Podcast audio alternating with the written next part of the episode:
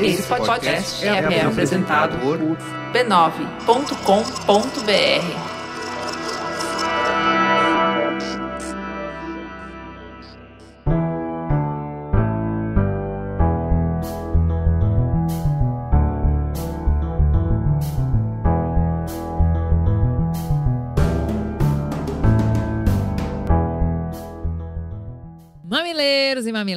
sejam bem-vindos ao nosso espaço semanal de diálogo de peito aberto. Eu sou a Juva Lauer. Eu sou a Cris Bartz e esse é Mamilos, o podcast que traz conversas para muito além do raso.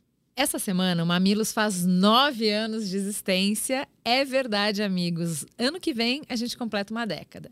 Mas nesse aniversário, a gente andou refletindo sobre a evolução dos termos e das discussões sobre minorias que a gente já abordou aqui no Mamilos. Pois é, a gente não está falando aqui de minorias numéricas, mas sim de grupos minorizados, que são os excluídos do poder e da obtenção de direitos básicos. Ou seja, a gente está falando de pessoas negras, LGBTs, mulheres, PCDs, pessoas de baixa renda e indígenas.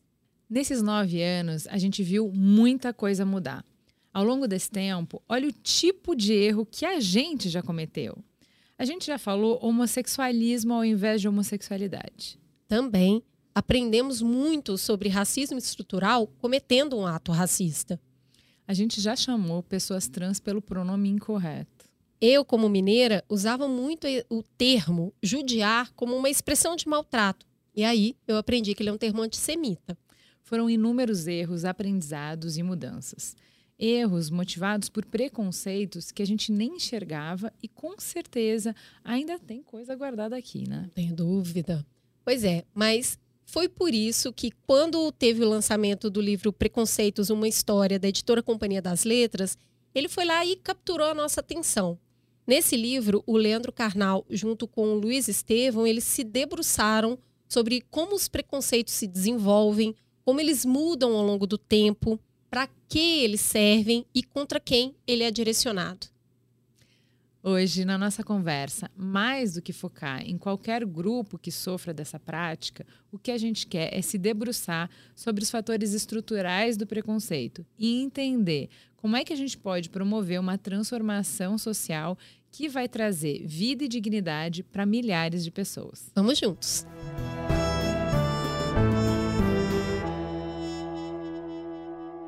Começar com o nosso convidado, que é tão especial, tão especial que a gente não convidou ninguém com ele. É só ele. É nossa honra e nosso prazer receber o professor Canal. Seja muito bem-vindo. Obrigado. Você um vai... só mamilo também é uma mutação possível. Mas você vai, apesar de ser muito famoso, muito querido, você vai ter que responder quem é você na fila do pão. Quem sou eu na fila do pão? Alguém com uma discreta intolerância a glúten. cada vez mais. Eu sou formado em História, tenho formação em Filosofia também, mas me considero historiador, fui professor da Unicamp. Uh, minha identidade profissional é com a História e, e eu tenho uma carreira acadêmica cada vez mais uh, uh, intensa na área de América, que depois eu abandonei em parte para ser palestrante, para ser escritor, querendo falar com mais gente. Apesar de admirar profundamente a vida universitária e ter alegria imensa e grandes amigos, hoje eu ampliei minha sala de aula. Então, eu gosto de falar para muita gente. E isto, isto é uma das grandes alegrias. Carnal na fila do pão é alguém que conversa com a fila do pão, com o dono da padaria, com o padeiro, com o vendedor e com o caixa. E isto é uma grande alegria. Que bom, que legal. E aí, para conversar com mais gente ainda, ele escreveu esse livro, Preconceito, uma História, junto com o Luiz Estevam, eu queria agradecer a Companhia das Letras, encaminharam um livro e a gente falou assim: temos que chamar esse moço aqui. É bom ele. Precisa, escreve bem, é, né? Escreve bem. Traz boas Ô, reflexões. Gente, escreve bem e bastante. bem, assim, é, tem muita anos, informação. Três anos. Três anos durante mas a pandemia. Muito, mas muito didático, oh. que é o seu jeito de querer falar com as pessoas. O livro conversa Sim. com o leitor, você fala é uma, Agora uma para, conversa. larga o livro e vai pro YouTube e procura Olha, isso aqui. Queria Agora mostrar para vocês voltou... o tamanhozinho da pesquisa. Só isso aqui é a parte de notas e de referências. Então, assim. Eu, o Luiz Estevam também é um grande professor. Uh, sou padrinho de casamento dele e acompanhei toda a trajetória dele da Unicamp ao FOP, de volta à Unicamp como professor. Luiz Estevam é um grande pesquisador, permaneceu na academia, mas também tem essa vontade, inclusive no bom sentido aristotélico do termo, é um livro político. Quer dizer, ele tem uma missão de provocar felicidade na polis. Este é o sentido aristotélico de política, não? ou seja, a boa convivência e eudaimonia entre os cidadãos. E durante a pandemia a gente sentiu a necessidade de escrever algo assim, porque cresceram os discursos de ódio, as irracionalidades, os combates à ciência, por exemplo, vacinas, etc. Então é hora da gente escrever sobre preconceito. Inclusive, a capa, a Companhia das Leis, teve a felicidade de dividir a palavra, dando um dos primeiros sentidos do termo. Preconceito é algo que, antes de conhecer, antes de examinar e antes de estudar, você forma uma opinião não científica, equivocada porque não conhece o objeto. Por isso é um pré-conceito. Seria um médico dando opinião sobre um paciente que ele não sabe a doença, nunca encontrou o paciente, não tem nenhuma informação sobre o paciente. Ou seja, 100% de chance de errar. 100% de chance. Mas olha só, é, bem no início, para começar o livro, você abre com uma linguagem e um exemplo que eu acho que fala com todo mundo no Brasil, porque é um exemplo bíblico Uhum. sobre ali a, a intolerância que acontece com o Jesus, com os nazarenos e tudo mais. Eu queria que a gente começasse por aí, você contasse para a gente sobre essa ilustração e como ela ajuda a entender os quatro pilares que formam o preconceito. Eu imaginei que se eu começasse com um dos milhares de casos de mulheres espancadas ou simplesmente mortas por serem mulheres, ou negros, ou qualquer caso de agressão a pessoas trans, eu criaria um grupo que já é alvo desse preconceito. Então, como eu vou ilustrar o preconceito para que o meu público médio entenda que o preconceito não depende da pessoa, que o preconceito é uma construção do preconceituoso. Vamos pegar a pessoa que no Ocidente é considerada perfeita e que foi alvo de uma xenofobia. Afinal, perguntaram se ele é de Nazaré, se ele é identificado como sendo de Nazaré. Teologicamente, Jesus nasceu em Belém, mas Jesus de Nazaré. Então, um judeu com identidade mais próxima a Jerusalém olha para Nazaré, ou seja, Galileia, olha para um alguém do norte e diz: esse nortista não é coisa boa, porque de lá não vem coisa boa. Acaso pode vir algo bom de Nazaré? Jesus é fruto de um preconceito xenofóbico. Alguém que imagina a região, generaliza, cria uma identidade para si, excluindo o outro. Ora, se Jesus foi alvo de preconceito, então não vou pegar um exemplo, Leandro Carnal, alvo de preconceito, tem até certa justiça poética, mas Jesus, alvo de preconceito, é sinal de que, em primeiro lugar, preconceito não tem relação com o alvo. E por que, que a gente faz isso? Porque um dos caminhos preconceituosos é sempre o caminho de culpar a vítima. Uhum. Mulher foi estuprada, mas olha a saia que ela estava usando. Esse gay foi morto, mas ele dava muita pinta. Né? Ou seja, a gente transfere o ódio de quem elabora o discurso para a vítima. E essa estratégia é terrível. Então, começamos com Jesus. Eu tirei da Bíblia, eu não tirei de um livro de militância de esquerda. Eu tirei da Bíblia, todos podem ser alvo de preconceito. Mas aí você usa esse caso para analisar e tirar a sua formulação de uhum. quatro pilares que eh, compõem o preconceito. Fala um pouco para gente desses pilares, porque depois a gente vai querer entrar um pouquinho em cada um deles. Perfeito. Eu tinha uma curiosidade nos meus debates com o Duda, apelido Luiz Estevam, quem, quem conhece o Luiz Estevam sempre chama de Duda. Né? Eu tinha uma curiosidade com o Duda. Como pode ser que algo tão ruim, tão pouco científico e tão agressivo seduza tanta gente? Uhum. Na verdade, eu fui em busca do prazer do fumante. Como eu não fumo e nunca fumei, eu não posso entender como alguém vai amarelar seus dentes, perder respiração e morrer sem ar. Eu fui atrás do prazer da nicotina. Coisa sentido. que eu, como não fumante, não tenho. Uhum. Eu só olho o fedor, a fumaça, a cinza e a morte. Então eu fui buscar, agora vamos abrir aspas, que é o aspecto positivo de quem inventa o preconceito. É claro que não é positivo. O que, que, ele ganha com isso? O que, que né? ele ganha com uhum. isso? Quando eu estou dizendo que ganha com isso, é como se eu perguntasse o que, que o ladrão ganha com o crime. Uhum. Então, tem que haver algo bom para seduzir uhum. as pessoas para o tráfico, para a violência. Então, em primeiro lugar, quando ocorre esse episódio na Bíblia, eu, ao dizer que você é de Nazaré, significa que você que está me ouvindo, não é? que eu não vou fazer uma piada de Nazaré com outro nazareno. Uhum. Você também, como eu, é provavelmente da Judéia ou da própria Jerusalém. Logo, você ganha identidade. O preconceito lhe dá identidade. Se eu digo que o nordestino não trabalha, eu estou dizendo com essa imbecilidade que eu, não sendo nordestino, só posso ser um trabalhador exemplar. Identidade positiva. Mas eu crio um bode expiatório. Esse, essa função ela é uma função religiosa. Né? Uhum. A instituição do bode expiatório está no Antigo Testamento. É, eu crio um bode expiatório. Eu crio uma explicação para todos os males. Então, por que, que nós não vamos para frente? Porque tem essas pessoas com essa orientação política. Uhum. Se elas fossem para outro lugar, uhum. nós teríamos um país muito próspero. O mal não está em mim, está no alvo do meu preconceito. Uhum. E ele vai criar também uma função que a gente chamaria, tanto na na psicologia como na psicanálise catártica, ou seja, uhum. eu vou transferir para o judeu na Alemanha do entre guerras, eu vou transferir para a xenofobia sobre o nordestino, eu vou transferir para a militância feminista o mal. Por que, que a família não está dando certo hoje? Porque essas feministas tiraram a mulher do seu lugar uhum. tradicional. Eu posso restaurar um mundo perfeito se eu remover o alvo do meu preconceito. Então, isto torna o preconceito poderoso, muito poderoso, porque eu teria que criar uma identidade sem ser excludente, teria que criar uma explicação do mal passando por mim e uhum. teria que explicar uma responsabilidade minha, porque a outra coisa que o preconceito faz, eu posso dizer de forma filosófica, retirar meu protagonismo como sujeito histórico da cena Vou dizer de uma forma que o nosso público vai guardar melhor, retirar meu esfíncter da reta. é isso que o preconceito faz. Tem uma. O primeiro elemento levantado é justamente essa falta de conexão com a realidade comprovada uhum. através da ciência. Exatamente. É, o jeito ali que, que vocês estão falando pode dar a entender que o preconceito ele nasce de uma negação dos princípios da ciência e aí você acaba dizendo que religiões e outras teorias preconceituosas vão ser falhas, porque elas são menos evoluídas de pensamento humano e que a ciência seria uma forma mais refinada e superior de compreender o mundo. Talvez não imune aos preconceitos.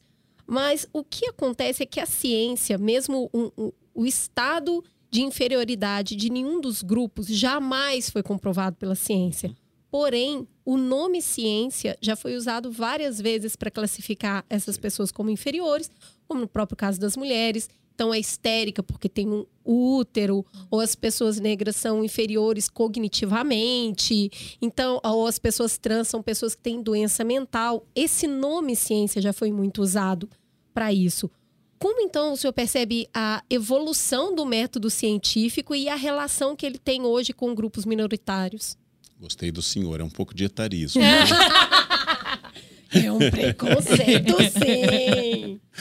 Mas, uh, em primeiro lugar, não apenas a ciência foi largamente utilizada, especialmente no século XIX. Você citou a histeria. Dr. Charcot e seu melhor aluno Freud identificaram a histeria como própria do feminino. A única rainha do antigo regime português, que foi Dona Maria I, ficou louca. Uhum. E a loucura dela estava associada ao fato que as mulheres são mais úmidas, mais instáveis e, como tal, mais dadas a doenças mentais. Naturalmente, quem faz a ciência nesse momento são homens. Então, não só a ciência, a partir do século XIX, tenta explicar o que era só o preconceito racial e cria o racismo, o que era apenas associar mulheres a bruxas, preconceito de origem religiosa, misoginia religiosa, e agora associada à ciência. Ou seja, uh, não apenas a ciência fez isso, mas os cientistas consideraram até há pouco, nós estamos falando há pouco, por exemplo, as pessoas trans como um problema mental. Faz uhum. pouco tempo que saiu da lista. Saiu do último CID. Exatamente. Que tem Faz só 10 tempo. anos. Faz um pouco mais que a homossexualidade deixou de ser definida como doença. Um pouco mais. Então a ciência não é absoluta, não é perfeita. O estado atual dos nossos erros, como diz Einstein. Mas a ciência busca métodos e a boa ciência busca provas. Mas a ciência é complexa e, ao ser complexa, ela é mais chata de se ouvir do que uma explicação genérica. Por que, que o Leandro fala e fala tanto e escreve tanto? Tem fatores psicológicos, identidade, pai, professor e advogado, escola, identidades e projeções psíquicas, formação. É muito complexo explicar porque o Leandro fala tanto, mas é mais fácil dizer nascido a 1 de fevereiro, ele é de aquário, com ascendente em aquário, é signo de ar, e ar fala muito. e não, não é um ataque à astrologia que eu faço, é uma reflexão sobre. É mais fácil eu dizer que ser um signo de ar me define do que eu buscar características psicológicas, identidade, formação, privilégios de branquitude que me, a, me formaram e me trouxeram até aqui. É muito mais complexo, é muito mais chato. É melhor dizer, por exemplo, que São Paulo é uma cidade profundamente trabalhadora e focada em horário, que quando foi fundada, foi fundada sob o signo de Capricórnio. É verdade. Apesar da fundação hoje estar em Aquário, quando ela foi fundada, ainda era anterior ao calendário gregoriano, atual era o signo de Capricórnio. Então, o que, que significa isso? Uh, eu vou dar uma explicação mais genérica. As mulheres dirigem mal. Esse é um senso comum. Você vai verificar número de mortos por mulheres e homens, os homens são de longe, quando eu digo de longe, largamente, são os que mais matam, que é um grande critério de ser bom ou ruim na direção. é o critério absoluto. Os seguros dão descontos a mulheres, uhum. e os seguros não são ONGs. Eles não são simpáticos, eles dão descontos às mulheres porque as mulheres são mais baratas para o seguro do que os homens. Os seguros cobram mais de homens com menos de 25 anos. Porque entre 18 e 25 é o seguro mais caro que é um homem. Por quê? Porque eles estatisticamente comprovaram que as mulheres matam menos. E mesmo assim, no trânsito permanece um senso comum que não tem nenhuma base científica. E como funciona o preconceito? Aí é outra característica que está, no caso do analisado inicialmente Jesus um homem me corta à frente no trânsito, eu vou invocar que ele foi traído no casamento, ou que é filho de uma mulher profissional do sexo, ou que ele tem outra opção de gênero. São os três xingamentos uhum. básicos. É o homem. É ele que é um filho da mãe. A mulher representa todas as mulheres. Tinha que ser uma mulher, é o xingamento. Uhum. Ou seja, quando você desindividualiza e coletiviza, é porque existe um preconceito. Todas as pessoas lhe devem dinheiro, mas um judeu não lhe pagou, ah, são avarentos. mas tem um católico que não lhe pagou, um evangélico, um ateu, mas um judeu lhe fez isso, ele é um avarento. Todo mundo já teve problemas em se atrasar, mas se o atrasado nasceu na primeira capital do Brasil, Salvador, só pode ser porque é baiano. O que, que significa isto? Eu generalizo porque antes da experiência eu tenho o preconceito. Por isso que ele é uma observação ruim da realidade. Professor, esse é o segundo ponto que você coloca. A primeira coisa é que ele nasce não é, da, é de uma observação da realidade, então ele é anticientífico. A segunda hum. coisa é que ele é uma generalização. Só que generalizar é o jeito que a gente aprende. Uhum. Então, inclusive quando a gente fala de inteligência artificial, você fala que ó, um humano aprende muito mais rápido que uma inteligência artificial, porque uma inteligência artificial precisa de mil imagens de um cachorro para entender a diferença entre um cachorro e um gato e um bebê humano consegue ver essa diferença com, sei lá, 10 imagens, por exemplo. Uhum. Então, a gente olha para o mundo, a gente categoriza e a gente é, faz gener ge generalizações? Generalizações. Aí a gente faz generalizações. É, isso é uma estratégia de sobrevivência. Então, é, eu queria que primeiro você falasse sobre isso, isso como uma característica que não é inerentemente ruim, não é uma falha de raciocínio, uma falha de interpretação. E depois você falasse sobre ao mesmo tempo, teu laço teu nó, ao mesmo tempo que isso nos trouxe até aqui, o quanto pode nos limitar e por quê? Sem sombra de dúvida, eu vou acertar mais vezes se eu interpretar que uma pessoa que não pertence à tribo possa representar perigo. Em um mundo de agressões territoriais pré-histórico ou de impérios em choque histórico, este é um mundo em que, se você não falar o latim de Roma, você falar uma outra língua, você é bárbaro. Se não falar o grego de Atenas, uma outra língua, você é bárbaro. E a chance de você não me compreender e ser um inimigo é muito grande. Na diferença há um risco. E o meu cérebro reptiliano, a parte mais profunda, antiga e instintiva do nosso cérebro, manda você ter medo da diferença. E isto não é errado. Apenas eu tenho que pensar, eu não moro mais em uma caverna não moro mais em impérios em choque, tanto que a gente se aproxima automaticamente no exterior de pessoas que falam português. Você está passeando no meio do nada, encontra alguém falando português, você sorri, porque você estabeleceu um elo de supor, o que pode ser um equívoco, que proximidade implique não perigo. Uh, vejam um exemplo, né? Cuidado com os estranhos na rua. A maior parte dos casos de pedofilia ocorre com parentes dentro de casa. É muito raro o caso de um ataque de um estranho a uma criança. É uhum. É muito mais frequente um padrasto, um tio, o pai uhum. atacarem uma criança, um menino ou uma menina, do que alguém de fora. Mas nós somos ensinados a temer. E este medo ele tem razão no sentido de que ele foi formado historicamente. Eu tenho que entendê-lo sociologicamente, mas ficar preso dessa ideia vai levar a seguinte equívoco. Eu vou lhe dar um exemplo histórico. Após os atentados de 11 de setembro às Torres Gêmeas, as companhias aéreas blindaram a porta da cabine dos pilotos. Virou um cofre.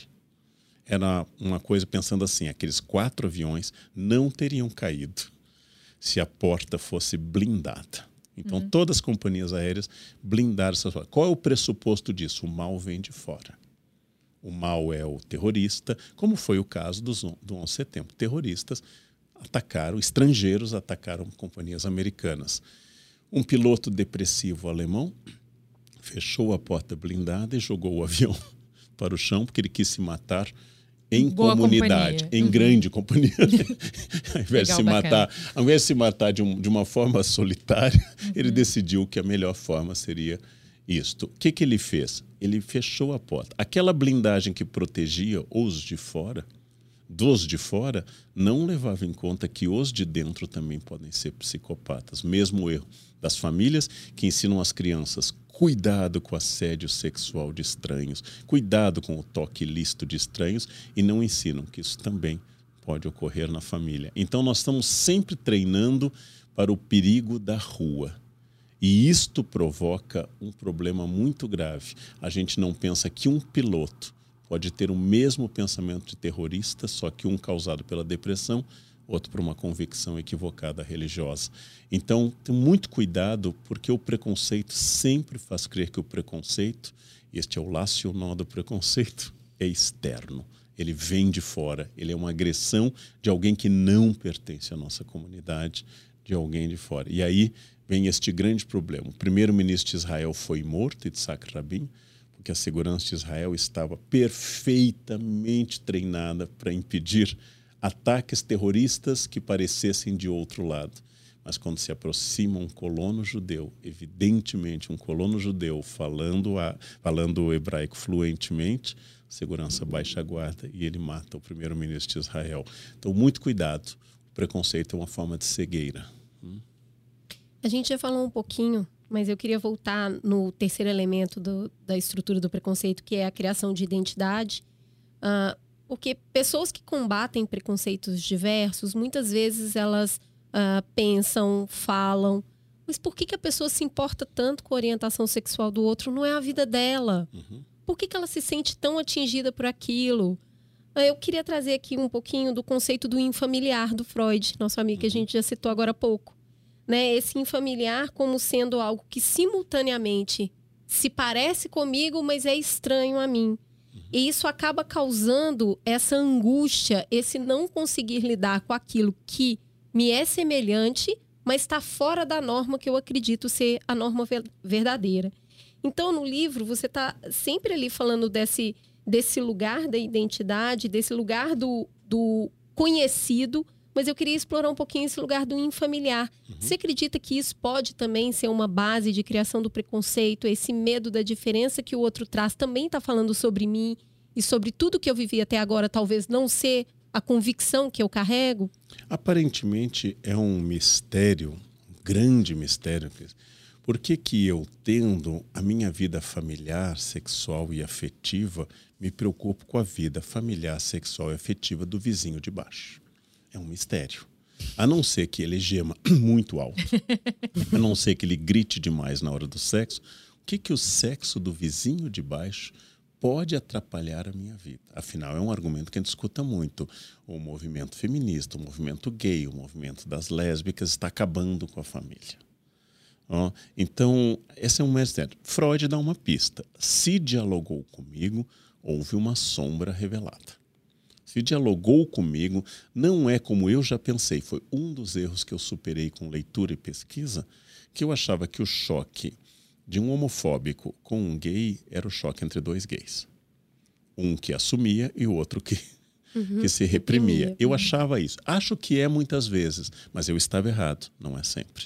Uhum. Assim como um choque de um branco racista com um negro não é o choque entre dois negros. Então, mas mexe com uma sombra sua. Uh, se mexeu com você, dado psicanalítico básico, é uma sombra sua.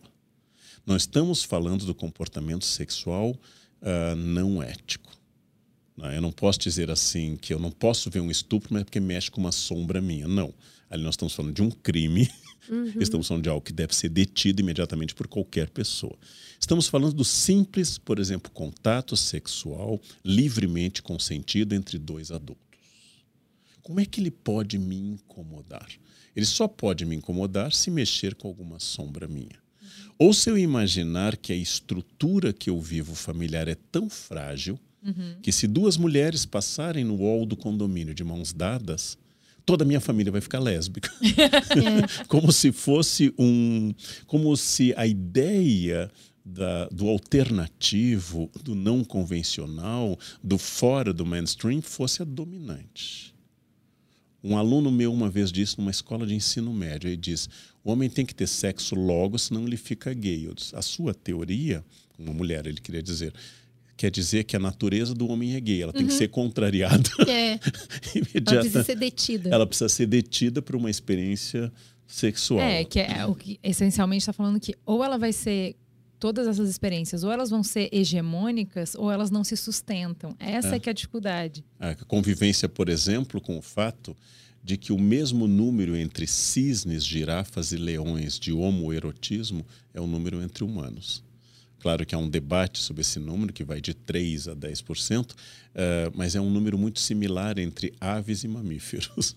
É, esse, esse lugar desse estranhamento que a pessoa tem diante do não normativo, é, eu acredito que também está falando sobre a vida dela. Sim. Né? Quando você vê o diferente, você questiona a sua própria vida. E a gente sabe que questionar as convicções que você carregou até então é um lugar de perda de identidade. Sim. É assustador. Né? A gente costuma falar, ah, fala-se muito do ateísmo, mas você vai tirar Deus e colocar o que no lugar? Uhum. Porque não existe esse vácuo de identidade. Uhum. É, eu acredito que aí existe esse processo de dor, de eu olhar para esse outro que come como eu, anda como eu, trabalha como eu, mas ele vive uma vida diferente que coloca a minha própria vida em questionamento. Uhum. Então, é, a gente sempre fala da proximidade aqui, né? É, Sobre... É, eu acho que tem um tanto que às vezes é do sacrifício que eu faço para ter a vida que eu tenho ou uhum. da, da, do no, da noção de pouca escolha. Então, eu não escolhi, eu simplesmente segui uma regra que eu entendi que era assim. E se você não precisa seguir essa regra, se você não paga esse preço, isso me incomoda muito porque faz de mim uma piada. Independente uhum. de que você não interfira na minha vida. Sim. O fato de haver escolha, de a gente ser agente da nossa própria vida. Acho que você vê muito isso na gordofobia. Uhum. Quanto pessoas gordas incomodam. Uhum. Porque eu não queria estar tá fazendo nada do que eu estou fazendo. Eu só tenho que fazer isso porque é o bilhete para pertencer à sociedade. Eu sou obrigada a isso.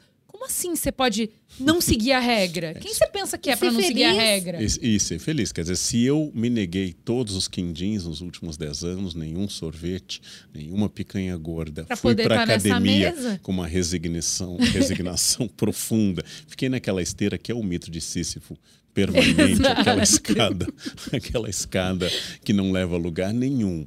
E eu fiz todos esses sacrifícios para que, com muito e muito esforço, eu pareça mais ou menos dentro do padrão. E você não só não fez esse sacrifício, como parece feliz, caindo de boca no doce. é, é, muito. Não, é você muito quer terrível. ter acesso às mesmas coisas que eu e não pode. Como eu assim? fiz um não monte de sacrifício, eu segui a regra. É. Então, é, o cheiro disso, para mim, é ressentimento. Sim, ressentimento é o tema do meu próximo livro, né? Quer dizer, quer dizer o próximo já está, já está feito. O que vem logo depois que eu já comecei a escrever, porque eu acho que a internet em particular. Aí, tá? a internet em particular, ela, ela fez surgir uma era de ressentidos. As paixões uhum. tristes que falava Spinoza, que são retomadas no século XIX por Nietzsche. Nietzsche fala muito de ressentimento. Não é um conceito freudiano, segundo a Maria Rita Kell, mas nós vemos uma era de ressentidos. Uhum. Ou seja, como é que pode ser? Eu fiz faculdade, eu estudei, eu me neguei festa sábado, eu fiz pós-graduação, fiz doutorado pela USP, eu fui fazer pós-doutorado na França. E aí tem um influencer que não sabe a regência do verbo haver. e ele senta, diz três porcarias ao microfone e ganha dez vezes mais do que eu. É insuportável. Então está na hora da gente descobrir o sentido do que eu faço. O que eu faço tem que ter sentido independente dos outros fazerem. De novo, não estamos falando daquilo que não é ético. Eu não posso ser indiferente ao que não é ético. Mas se o outro faz uma dança do TikTok e ganha milhões, ele achou um caminho. Se eu acho esse caminho bom, faça esse caminho. Abra seu canal do TikTok. Se você acha que é tão fácil, vai lá. Vai lá e faça. Não é fácil? E faça, amore. Faça. Porque nas críticas, quando não se trata de questão ética, nas críticas está presente essa dor, o espelho, que voltando à questão original, esse espelho de um não lugar que eu não consigo enunciar, de um prazer que eu não consigo enunciar, que é muito difícil. Ser fiel no casamento uhum. implica escolhas, implica renúncias para ficar fiel a uma pessoa, se é o meu projeto de vida, implica renúncias.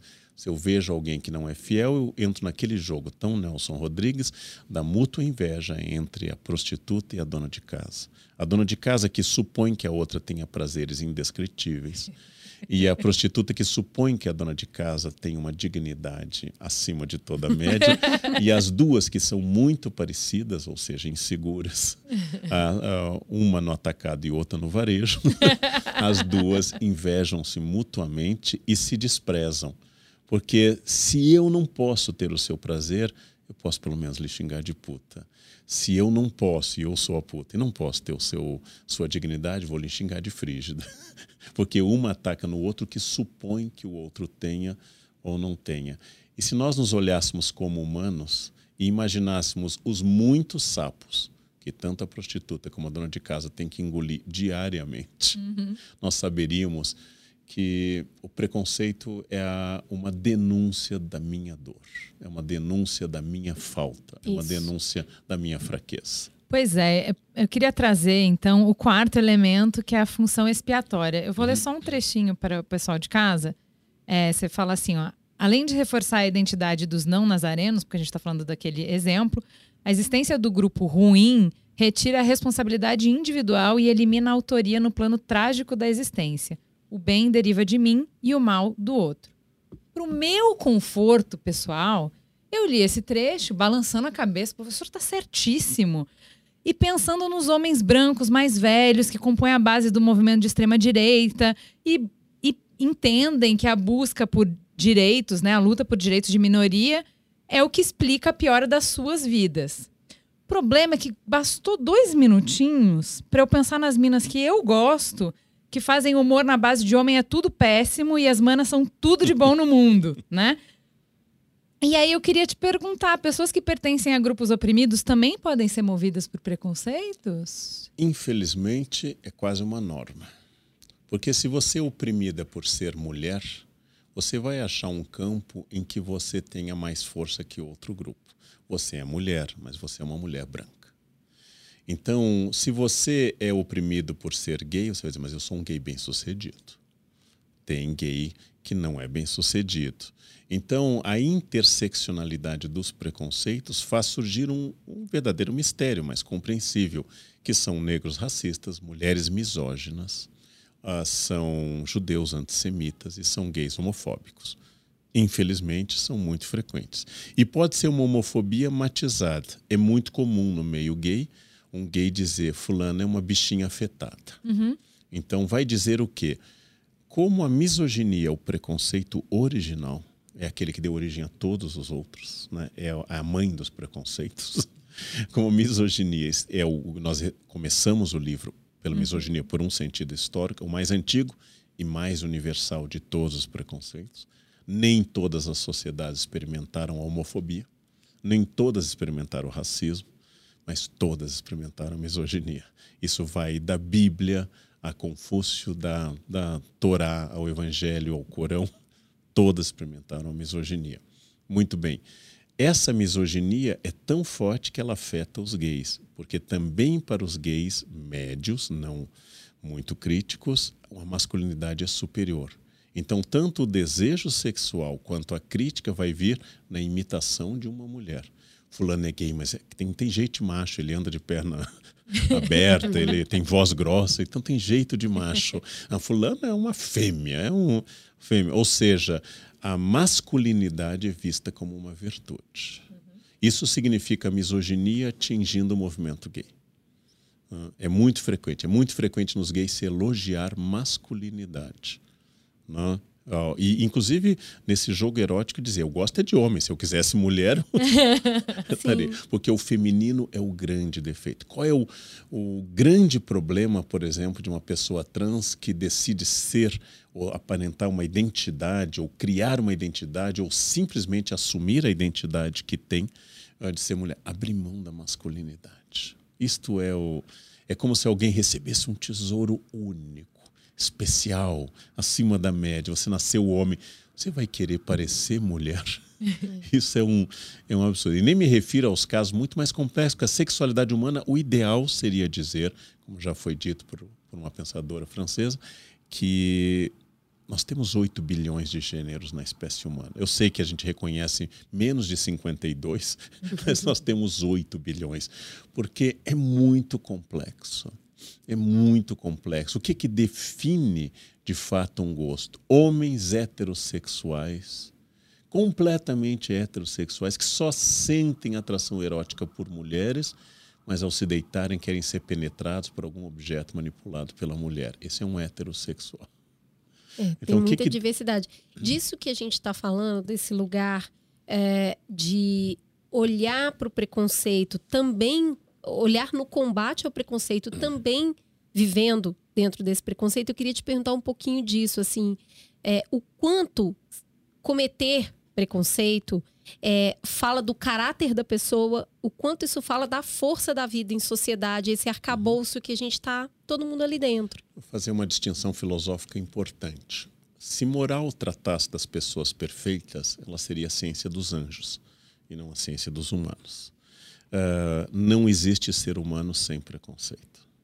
Quando você enunciou que você gosta da piada das minas que diminuem os homens, você estabelece um preconceito de vetor trocado, claro. compreensível historicamente, porque é um período pós uh, pós silenciamento absoluto das mulheres, então você quer teoria da curvatura da vara, que para desentortar você quer que ela seja entortada para o outro lado. Mas não deixa de ser um preconceito. Não deixa de ser um preconceito. Os preconceitos do bem costumam ser muito ruins, uhum. porque eles são feitos em nome, em nome do bem, compreensíveis historicamente. Explica, mas não justifica. Explica, não justifica. Agora, no caso específico, é o seguinte: eu, mais velho que vocês, fui criado num caldo preconceituoso, não só absoluto, como inconsciente.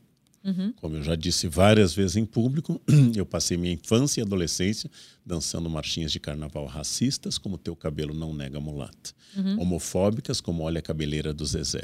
Brincando com músicas de agressão. Atirei o pau no gato, mas o gato não morreu e eu insisti uhum. em matá-lo. Tudo isso é uma violência que me formou. Na escola, uma menina acima do peso não era dita, ela é plus size. Não era essa a expressão em 1970, numa escola particular católica do interior do Rio Grande do Sul. Um rapaz afetado não era alguém não binário. As palavras eram muito duras e muito diretas, ditas por professores, ditas por freiras também. Então, esse é o caldo que nos formou. A minha geração, mais do que a de vocês não é o fato de eu não identificar em mim um preconceito ou ter que aprender. Eu não posso é me orgulhar da minha ignorância. Então eu sou perfectível e não perfeito. Eu já mudei de opinião, dei um exemplo aqui quando eu achava uma coisa e psicólogos me demonstraram que eu estava errado. Eu já usei a, express, a expressão pessoa portadora de Down. Uhum. E uma mãe me corrigiu, meu filho não porta nada, não é uma roupa, ele é. Não é um documento. Não é um né? documento, e ela tinha razão, eu não uso mais a expressão. Eu já utilizei como metáfora palavras como esquizofrênico ou autista, como metáfora, não era nem com sentido de agredir, mas metáfora. Vivemos uma sociedade esquizofrênica. E É as- o manco, né? É. Ah, é, aí essa explicação fica manca. Exatamente. Ou então dá uma de João Isso- sem braço, que é isso. capacitismo. Né? É, então, Foi recentemente me corrigiram nisso, eu falei, nossa, era uma metáfora, mas faz todo Então, sentido. a- quando eu usava metáforas, eu fui entender com pessoas que contestaram que essas metáforas machucam. Uhum. Eu estou careca de saber. Eu posso usar por ter lugar de fala. Eu não posso, careca não de posso. saber, tá bom, Exatamente. entendi. Eu posso me orgulhar de Obrigada, ser imune a professor. piolho. eu posso me. Eu tenho lugar de fala para isso. Então, eu estou aprendendo. A grande questão é a seguinte: eu, Leandro, levo multa de carro. Já aconteceu mais de uma vez. Eu percebo a multa, lá está a foto do meu carro. É um erro mesmo. Eu errei, não, não percebi, não percebi. Resultado, fui multado. Pago a multa, assumo os pontos, tento não errar mais. Isso é uma pessoa perfectível. Agora, se eu pego a multa, eu vou passar os pontos para minha tia Inácia, que tem 82 anos e não dirige mais, aí eu saí do campo da falha humana para o campo do cafajeste. Aquele que se orgulha do seu defeito e quer escondê-lo.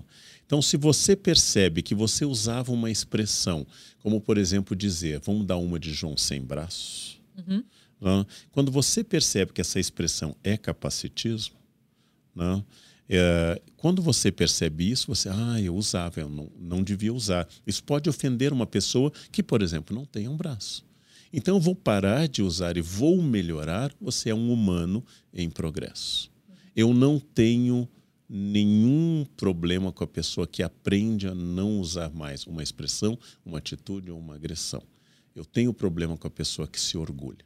E volto a dizer uma coisa que eu estou dizendo muito por causa do livro. Mimimi sempre é o desejo melancólico e saudosista de um homem branco, hétero e cis de voltar a ofender mulheres, negros e gays, como antigamente, sem riscos. Mimimi é saudade de uma época de violência contra as pessoas. E eu quero voltar àquela época que eu podia chamar de gorda, de bicha, porque aí ninguém me incomodava. ninguém me incomodava. Só quem era incomodado era o alvo desse ataque.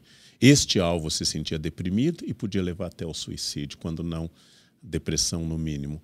E aí eu tenho saudades desse tempo que a gente era livre. Gente, quem? Os brancos da África do Sul que fizeram o sistema do apartheid. Então, saudades de quê? Na época que a gente podia humilhar, matar, bater, e todo mundo achava, ai, é de outra época. É. Isso não.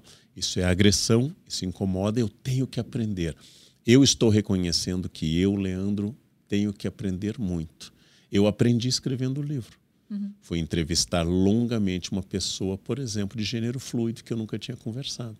Inclusive, que começou a entrevista como homem e terminou como mulher. Eu nunca tinha encontrado, já encontrei bissexuais, já encontrei, mas nunca tinha encontrado alguém de gênero fluido, que dependia um pouco do momento para a sua identidade aparecer. Em determinado momento da entrevista, me pede para usar outro pronome.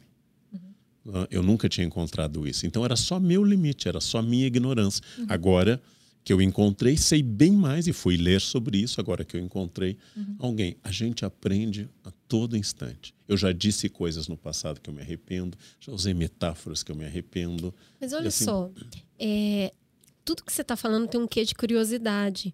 Curiosidade pelo outro. O outro vira para você e fala: Você pode trocar o pronome? Você fala: Peraí, tem uma coisa diferente aqui. Exatamente. Cadê um livro? Quero conversar com alguém. Isso pressupõe uma pessoa que olha para o mundo com poucas certezas abertura. e né? muita curiosidade. E o que a gente tem visto ultimamente é pessoas com pouquíssima curiosidade. Uhum. Eu olho para você, se você é um homem branco, eu já falo, eu sei quem você é. Uhum. Eu sei o que você Igual faz. o Nazareno. Homem branco eu conheço vários. Ah, homem branco, né? Você já Homem sabe. branco. Então, a gente tá. eh, Parece que cada vez mais eh, nesse processo de hiperpolarização que a gente está, esse acirramento de discurso, eu perco a curiosidade pelo outro. Pelo outro enquanto um indivíduo. Eu estou hiper usando generalização. E o outro é sempre um grande risco numa era que cada vez menos o outro representa um risco. Né? Se a gente está falando aos ah, homens da caverna, e por isso que a gente tinha esse sistema, parece que a gente está usando ele mais agora. Uhum. E isso é uma coisa que a gente fala muito aqui no Mamilos, que a gente vem falhando miseravelmente há quase uma década em tentar despertar nas pessoas a curiosidade pelo que elas não sabem. E aí, para isso, ela tem que ouvir uhum. um argumento que muitas vezes vai contra o que ela pensa, mas para ela entender outras visões de mundo. Dentro do processo que a gente está hoje, como que a gente faz para recuperar essa curiosidade, para despertar nos outros o desejo do saber, deixar de lado as certezas? É, eu, eu certamente encontraria exceções, mas acho que a norma é que as certezas não acompanham a inteligência. Dizendo de forma muito bonita. Parece aquele meme, professor, fala aí. As certezas raramente acompanham a inteligência. A inteligência é a descoberta de matizes, a inteligência é a descoberta de não capacidade de generalizações. Meus alunos me diziam há 20 anos na Unicamp, eu dava aula de América colonial, minha área de doutorado, e durante um tempo eu dei aula de América independente. América colonial é aquilo que eu pesquisei, fui arquivo, conhecia muito mais do que América independente. De América independente eu lia livros, em América colonial eu frequentava arquivos. É uhum. outra é outra experiência. O que acontecia? Os alunos diziam que as minhas aulas de América Independente eram muito mais fáceis, porque eu tinha menos dúvidas. Eu tinha muito mais certezas e eu dizia exatamente isso. O populismo é isso, a Revolução Cubana foi assim, a Revolução Mexicana foi assim. Em América colonial eu só tinha dúvidas. só tinha dúvidas. O que, que significa isso? Quanto mais você sabe, menos certezas você tem. O dogmatismo é uma resposta um pouco estúpida a sua incapacidade de continuar aprendendo. e, e, a adesão. Ou o seu medo pelo volume impossível uhum. de informações que você tem que processar. Porque a nossa capacidade de processar o tempo inteiro, acho que também ela tem algum limite. Talvez maior do que o que a gente usa hoje, mas ela tem algum limite. Então, acho que também nesse, nesse mesmo exercício que você fala do início, de tentar buscar o prazer do preconceito, tentar encontrar o limite do preconceito, que é uhum. uma resposta à complexidade cada vez maior. Então, a gente entra em contato com muita informação, a gente entra em contato, a gente é demandado por uma complexidade, uma riqueza é, de, de fatores, de, de. A diversidade não é só sexual. A diversidade é para tudo. Para comprar um colchão é muita informação. E a gente tem muitas coisas. E cada coisa dessas vem com um caminhão de informação. A gente faz escolhas o tempo inteiro. Então, a necessidade de automatizar algumas escolhas, de achatar os processos decisórios. Pra, ah, não, eu tenho que ter opinião sobre tudo, né? Uhum. Ah, então, é Israel e Palestina. Uma coisa que assim, gigantesca. Não, não, eu já sei a resposta. Peraí que eu vou te dar. A resposta é... é. É que a resposta imediata ela será maniqueísta, aquele pensamento que separa o bem e o mal em dois polos completamente distintos. Uh, de fato, você tem uma razão e a percepção é muito aguda de que o mundo está demandando que você tenha posição sobre tudo. O meu conselho sempre às pessoas é: não é obrigatório emitir opinião sobre tudo não é obrigatório. Não é obrigatório que começou um conflito na Ucrânia, você tente fingir alguma familiaridade com o governo em Kiev ou Moscou. Né? Mas é obrigatório, se você é humano, pensando, ah, humano sofrendo, eu vou ler sobre isso. É obrigatória a informação no mundo baseado pela informação. E, de fato, tem um limite. Uh, aqui perto, um dia, um jornal aqui de São Paulo entrevistou um velho senhor morador do Bom Retiro, perguntando sobre a convivência com árabes, coreanos e imigrantes bolivianos. E, um, baseado em certo idealismo, o jornalista perguntou: o senhor acha que as pessoas deviam se amar? Ele, um homem muito prático, um velho senhor judeu, disse: não, basta se respeitarem. Uhum. Eu não acho que você deva amar todas as diferenças. Eu não acho que você tem que gostar de todo mundo. Eu não gosto de muita gente. Jura? Eu, aliás, não gosto da maioria das pessoas. Então, eu entendo quem se encerra no seu apartamento com um cachorro ou um gato. Eu entendo perfeita uma planta. Nossa, uma planta é linda. É, é eu adoro animais, adoro plantas. Eu entendo perfeitamente. Agora, é obrigatório o respeito e o reconhecimento da cidadania. Se não for uma violência ética, você tem que entender que você não é o centro do mundo. Então, voltamos à curiosidade que você tão bem trouxe à tona. Eu não preciso querer saber como tudo funciona.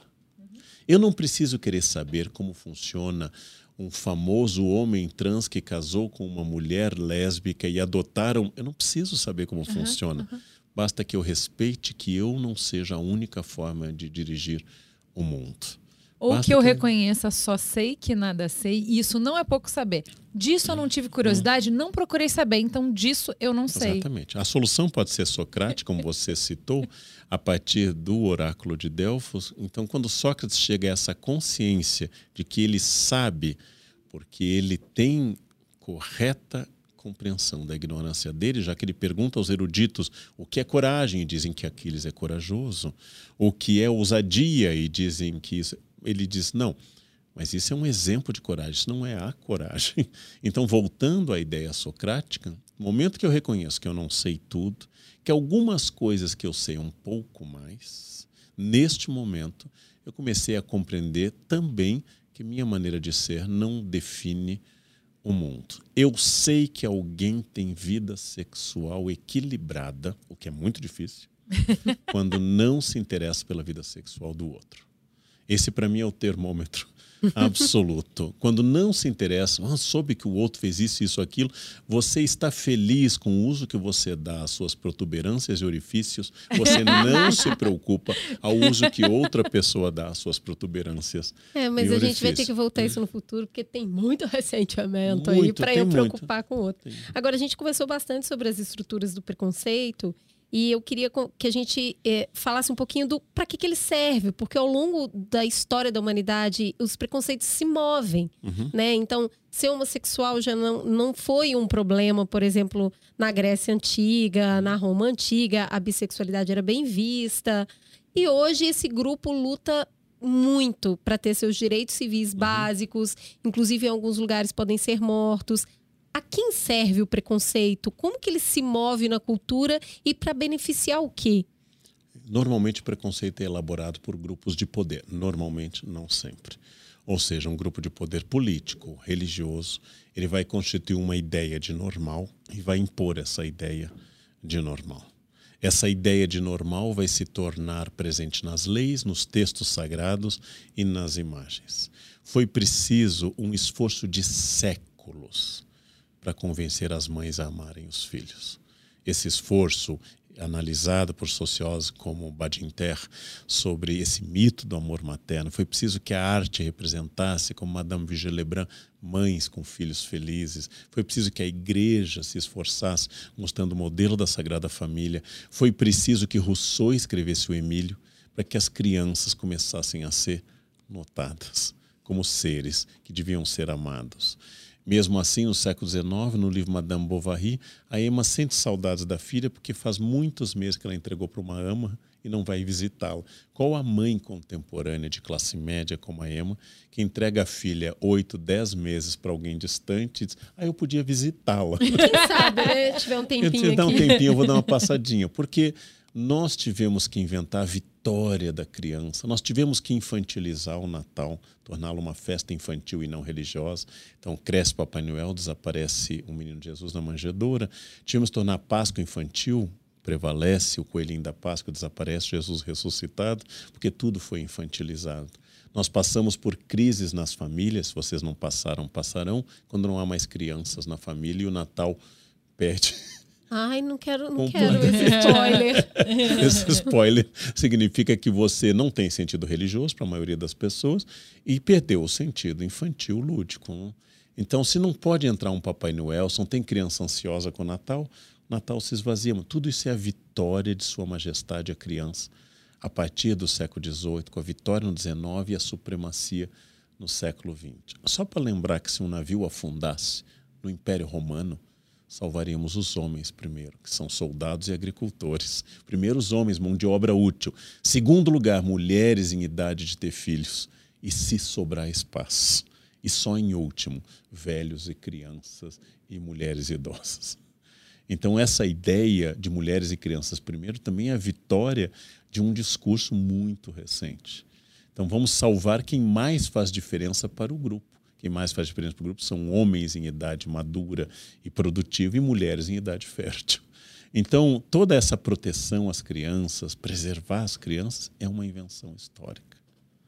Ah, e nós vamos colocá-las a serviço de toda a arte, de toda a literatura. Vamos criar a figura da mãe desalmada. Quando Montaigne nos diz que teve 10 ou 12 filhos, não lembra bem e perdeu a metade, mas não sabe o número, a gente pensa que pai.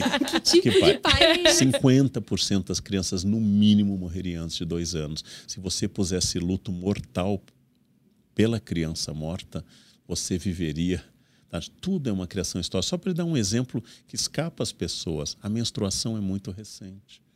As mulheres do século, até o século XIX não viviam a menstruação, porque só tinham a primeira. Depois é um filho atrás do outro até a menopausa. Então, o que, que não tem absorventes na Idade Média? Não, não é tinha necessidade. Não tinha necessidade. Você vai emendar uma gravidez na outra. Este é um problema contemporâneo de mulheres que chegam a 30, 35 sem engravidar. Isso é uma questão, não é um problema, é uma questão contemporânea. Isso também é histórico.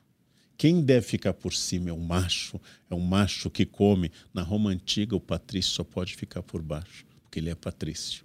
Quem vai ter que fazer esforço de subir e descer, ou é o escravo, ou é o escravizado, ou é o liberto, ou é a mulher dele.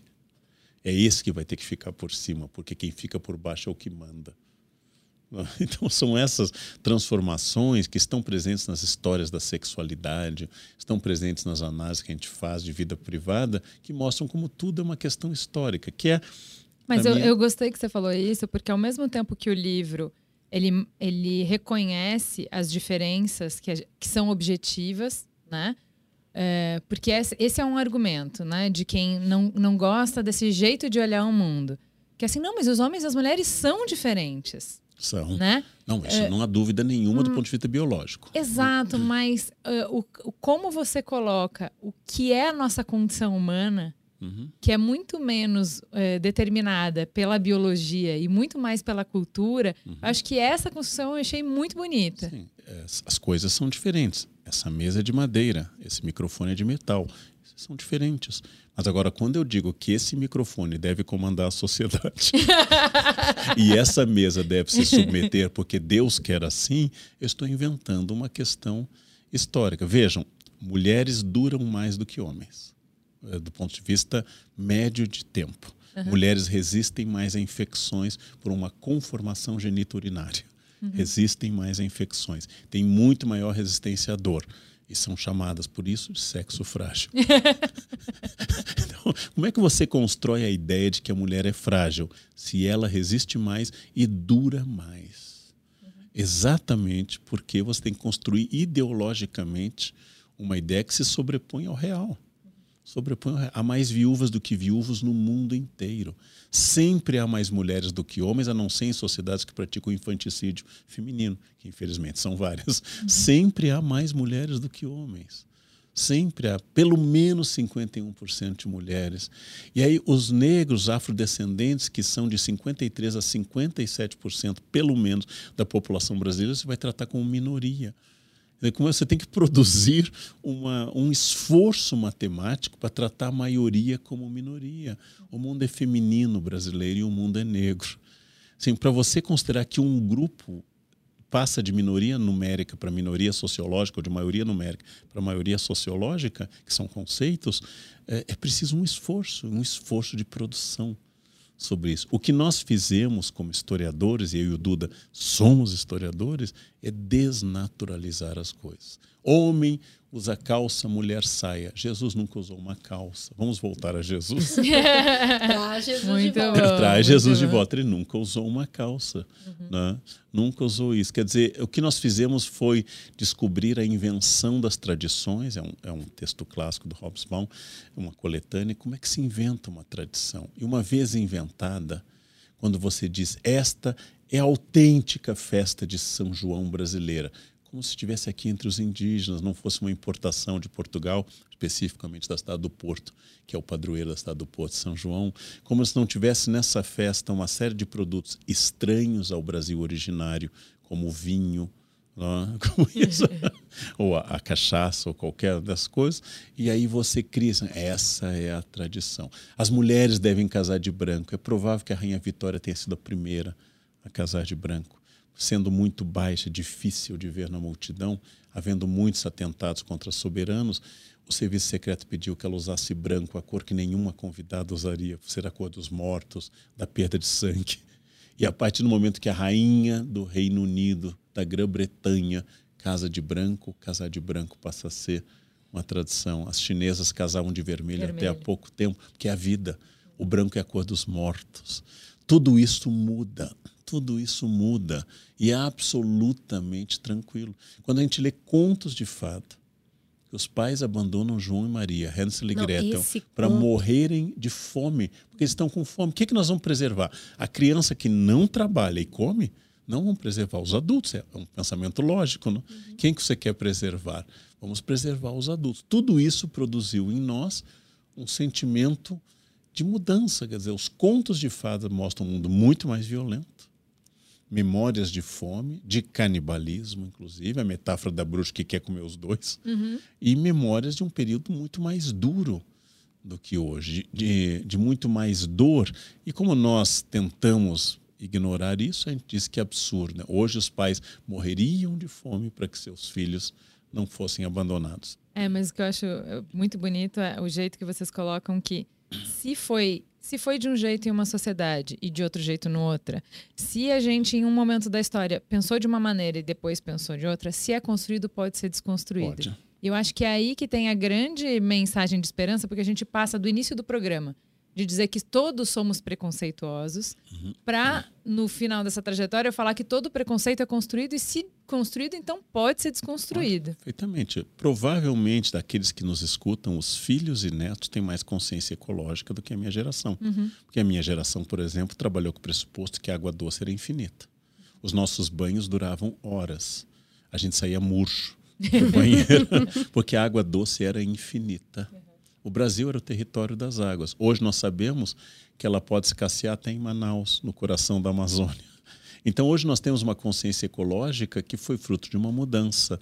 Hoje, alguém que é misógino vai ter um pouquinho mais de problemas com a declaração pública, porque sua empresa pode ser penalizada. Uhum. A declaração de racismo pode levar à cadeia.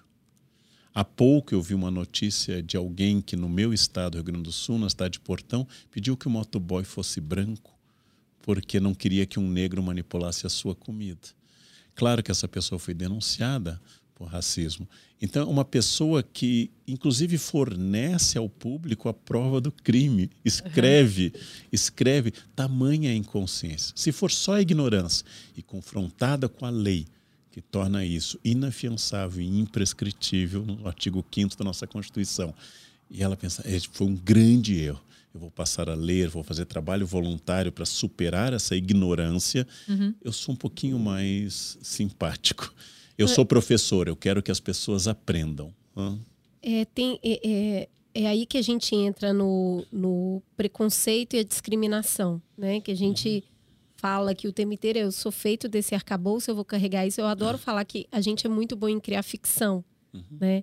A gente pintou um papel e fala que ele chama dinheiro e troca ele por uhum. coisas. Então, os preconceitos é. também são Isso criados. Isso já é uma memória antiga sua, porque o dinheiro mais, em papel. Né? Agora a nossa ficção aumentou. Você tem dinheiro em algum banco que não é mais uma agência física e através de um Pix você transfere uma coisa abstrata para outra coisa abstrata é maravilhoso. Um produto. A minha filha fala, hoje tem que levar na escola dinheiro impresso. Dinheiro impresso. Ela chama de dinheiro impresso. Eu vou lhe dar um exemplo. Eu pedi aos alunos que fizessem telefone sem fio. Os alunos perguntaram: que telefone tem fio, professor? Idade, Ai, né? gente, que depressão. Vamos voltar para 2023. A diferença, entender essa diferença entre preconceito, discriminação, acredito seja bem importante até para a gente aprender a trabalhar isso em sociedade. Até porque é, a gente falou aqui de exemplos de pessoas que olham a multa e falam: aprendi com isso, aprendi com aquilo. Só uhum. que hoje, nesse arcabouço internet, né? É, o cara que fala aprendi e o que repete preconceito tem sido mais ou menos tudo a mesma coisa, né? É. Assim, a gente tem um tribunal que vai julgar muito rápido ali uhum. e já vai condenar E isso parece cada vez mais, mais é, efervescente. Mas como é que a gente pode tratar essa diferença entre preconceito e discriminação justamente para a gente trabalhar melhor essa transformação social? É, para cada erro nosso existe uma punição prevista. Eu errei no trânsito, como já errei, levei uma multa, essa é a punição prevista. Uma punição monetária e uma punição em pontos. Agora, se eu matei alguém, não adianta dizer, é, eu vi que eu estava errado, na próxima eu vou evitar matar. Não, a lei vai pressupor até 30 anos de detenção e com todos os atenuantes possíveis. Né? Então, eu tenho que saber que para cada erro existe uma punição. Eu sou professor, eu gosto que as pessoas aprendam, mas isso não tira o fato de que a lei por exemplo, vai hoje considerar alguns preconceitos crime e tão graves que podem ser imprescritíveis e inafiançáveis. Então eu tenho que saber que o preconceito é uma ofensa ética. O preconceito é uma ofensa à razão. O preconceito é uma ofensa à ideia religiosa. Porque se eu pegar nos evangelhos, onde Jesus lidou com prostitutas, lidou com uh, cobradores de impostos, lidou com criminosos, Jesus foi condenado só por religiosos, exclusivamente por religiosos. E na cruz, o primeiro que ele garantiu o paraíso foi a um ladrão. Quando ele diz ao que nós chamamos de São Dimas, ainda hoje estarás comigo no paraíso, uhum. o primeiro a entrar no céu com Jesus foi um ladrão. Não foi um sacerdote, não foi um doutor da lei, não foi um teólogo, não foi um padre ou um pastor que nem existiam. Uhum. Foi um ladrão que se manifestou de coração arrependido pela sua vida de crimes. Então, neste caso, a ideia religiosa também é ofensiva aos preconceitos. E, por fim, tem a lei. Então, eu acredito no consenso, acredito em programas como este, que alguém vai estar ouvindo no carro, na internet, em casa, vai botar no seu fone, vai estar lá na esteira da academia, vai estar andando na rua e diz: Nossa, essa ideia que elas falaram, essa ideia que ele falou é interessante, eu vou. Isso é o consenso. Mas eu também acredito na coerção. Eu também acredito que tem que punir o crime, por exemplo, da misoginia. Tem que punir a pessoa, porque não pode ser só baseado na boa vontade.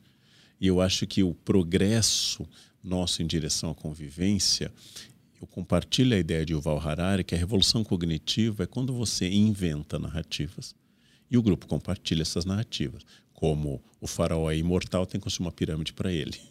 Uhum. É uma uhum. narrativa, é uma invenção. Ele não é imortal, a pirâmide só vai servir para o turismo egípcio no futuro. Não tem nenhuma. Nem para preservar os restos do faraó ela, ela serviu. Então, quando eu estou convencido de uma, de uma questão coletiva, que é a revolução cognitiva, eu vou ter que reconhecer que democracia e direitos humanos também são convenções. Mas, na minha compreensão, essas ficções são úteis para a gente construir uma vida menos baseada na violência. Então, assim, nós somos preconceituosos, mas tem lugares, talvez como a guerra civil no Iêmen, ou a guerra civil na Síria, ou a guerra Israel, faixa de uh, palestinos do Hamas, ou russos e ucranianos, ou Sudão do Sul, tem lugares onde preconceitos dialogam com a força da eliminação. E certamente é pior viver nesses uhum. lugares do que em lugares como a Dinamarca, onde a gente tenta reconhecer mais a diversidade como válida. Então é melhor viver sem preconceitos para você como pessoa, para não ir preso, para melhorar como ser humano e para não ser cancelado como profissional e para não sobrecarregar seu produto com a pecha de danoso ao ambiente, misógino, racista, homofóbico, etc. Então não tem nada que defenda o preconceito. É melhor um mundo sem preconceito, ainda que eu reconheça que isso seja uma convenção. Professor, muito, muito obrigada pela uhum. aula. É um ótimo convite, porque isso é o início do livro. É. O livro vai aprofundar em cada capítulo em origens históricas de diferentes preconceitos. Vale muito a pena ler. Muito obrigada, a gente te espera para o próximo livro. Eu, eu é que agradeço. Cada livro Mamilos, cada foi um prazer mamilo. te receber. Um livro por mamilo. Um é livro por mamilo. eu aqui agradeço. Obrigado.